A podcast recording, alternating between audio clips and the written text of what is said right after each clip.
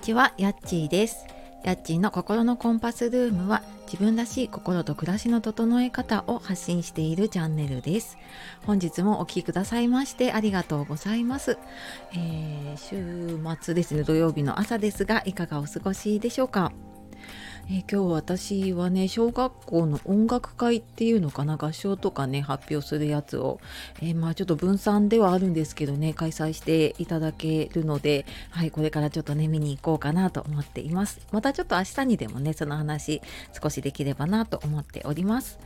であと昨日の、えーと夜メルマガと公式 LINE の方でエンディングノートのワークショップの、えー先行のご案内をねさせていただいております。ので、えーまだね見てない方いたらちょっと先着順になるのでちょっと気になってる方いたらお早めにあの申し込みとかねお問い合わせいただければと思いますのでよろしくお願いします。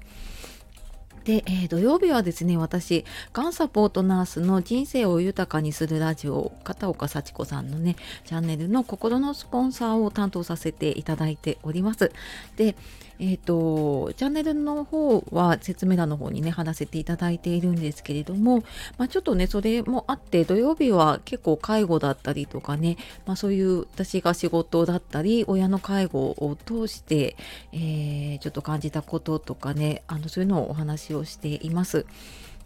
で今日は突然来る親の介護でこれだけは準備しておきたいことっていうことで、まあ、実際にね私が長年そのケアマネージャーとかでね介護の相談を受けたりとかあとは実際やっぱり親の介護とか看取りをしてみて気づいたことあなんかこういうことを考えておけばよかったなって思うことがやっぱりなんか時間が経つとね気づくことって結構あるなと思ったのでちょっと今日はねその話をしようと思います。でまあその介護になった時のね準備ももちろんなんですけれども、まあ、その前にね、まあ、大前提としてその今一緒に過ごせている時間をね大切に、えーしていただきたいなっていうのはね一番感じています。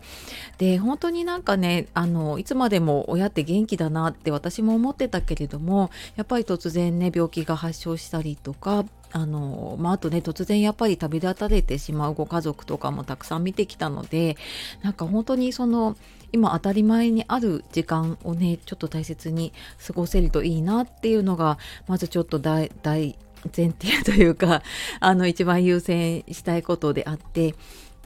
でまあその上でね、えーまずなんかその親の生活を守る準備と自分の生活を守る準備ってあると思うんですね。でその親の生活を守る方の準備で言うとあのなんかいろいろね介護で気になることがあっても実際その時にならないと何が必要な情報なのかって結構わからなかったりするんですよね。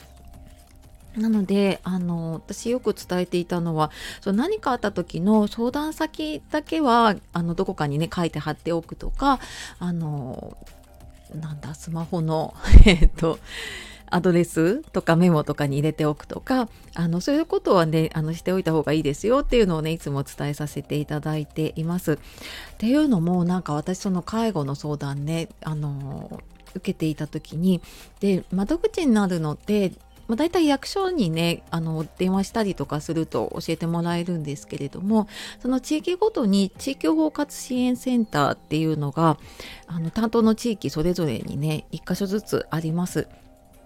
でそこがその高齢者のことのねあのご相談に乗ってくれるので、まあ、もしかしたらちょっと地域によってはなんとか相談センターとか違う名前がついてる場合もあるかもしれないんですけれどもあのそこに相談をするとじゃああのどういう手続きが必要になるかなとかあの今の状況だったらこういうことも考えられるから、まあ、例えばね施設だったらちょっと施設を考えた方がいいとか、うん、と申し込んでおいた方がいいとかまあ、介護の手続きを早めにした方がいいとかそういうのを教えてもらえるのでまずそこをね知っておくっていうことをあの一つ覚えておかれるといいんじゃないかなと思っています。であと自分の生活を守る準備でこれやっぱり私はなんか仕事しながら子育てもしながら介護をしてきたっていうのもあってでなんかやっぱ突然だったしね私もまだ30代だったからまだね、親も60代だったし全然そこまで考えてなかったんだけれどもなんか今だったら仕事も在宅でできる仕事だったりとかまあちょっとパートにしたりとかねあの違う働き方も選べるなっていうのが分かってたんだけれどもなんかその時はもう会社で働き続けるか辞めるかみたいな なんかそれしか私は選択肢を持っていなかったからもうすごいもうほんと歯を食いしばりながらねフルタイムで子供を育てながらね介護をしてきたっていうのがあったのでなんかもうちょっとあのねいろんな働き方あるなとかあと会社でも多分その介護のね介護休業とかねそういう制度があるのかとかあのそういうのもちょっとね知っておくと何かあった時にねすごく気持ち的に楽だなってうんなんか仕事続けるかやめるかだけじゃなくてあのちょっと自分のその介護に合わせた働き方っていうのができるっていうのはねすごい心の余裕になると思うのでねなんかそんなのがあのあるといいかなって思ったますね。はい。あの、その時はなんか全然なんかもう必死すぎて分かんなかったけれども、うん、なんかね、あの、その時の自分に教えてあげたいなっていう感じなんですね。で、あとまあ最後にね、えーと、介護の親がねどういう介護を受けたいのか希望を聞いておくって結構大事だなって感じたんですね。でやっぱりなんか突然ねあのそういうふうに病気が発症したりとかねあと、まあ、認知症がいつの間にか進んでしまっていたりとかするともう聞きたい時にやっぱり聞けなかったりとかすごい聞きづらい状況になったりって、まあ、うちもやっぱりもうなんか余命宣告をされてからじゃあなんか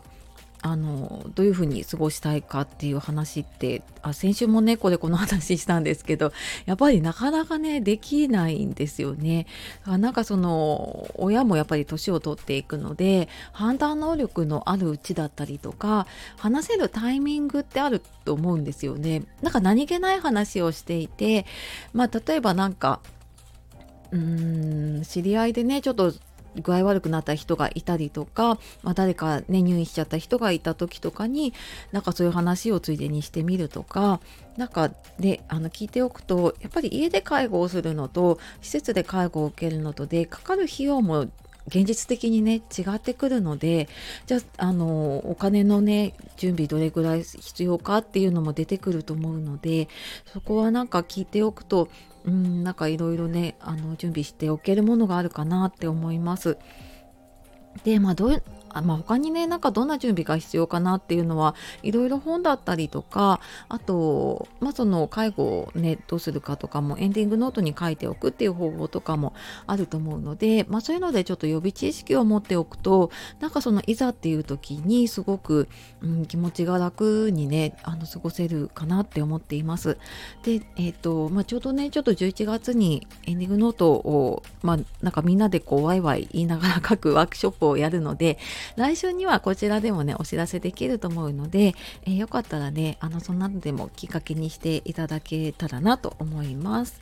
はい。というわけで、えー、今日は突然来る親の介護これだけは準備しておきたいことっていうことでお話ししてきました、えー、最後までお聴きくださいましてありがとうございます。では素敵な一日をお過ごしください。さよなら。またね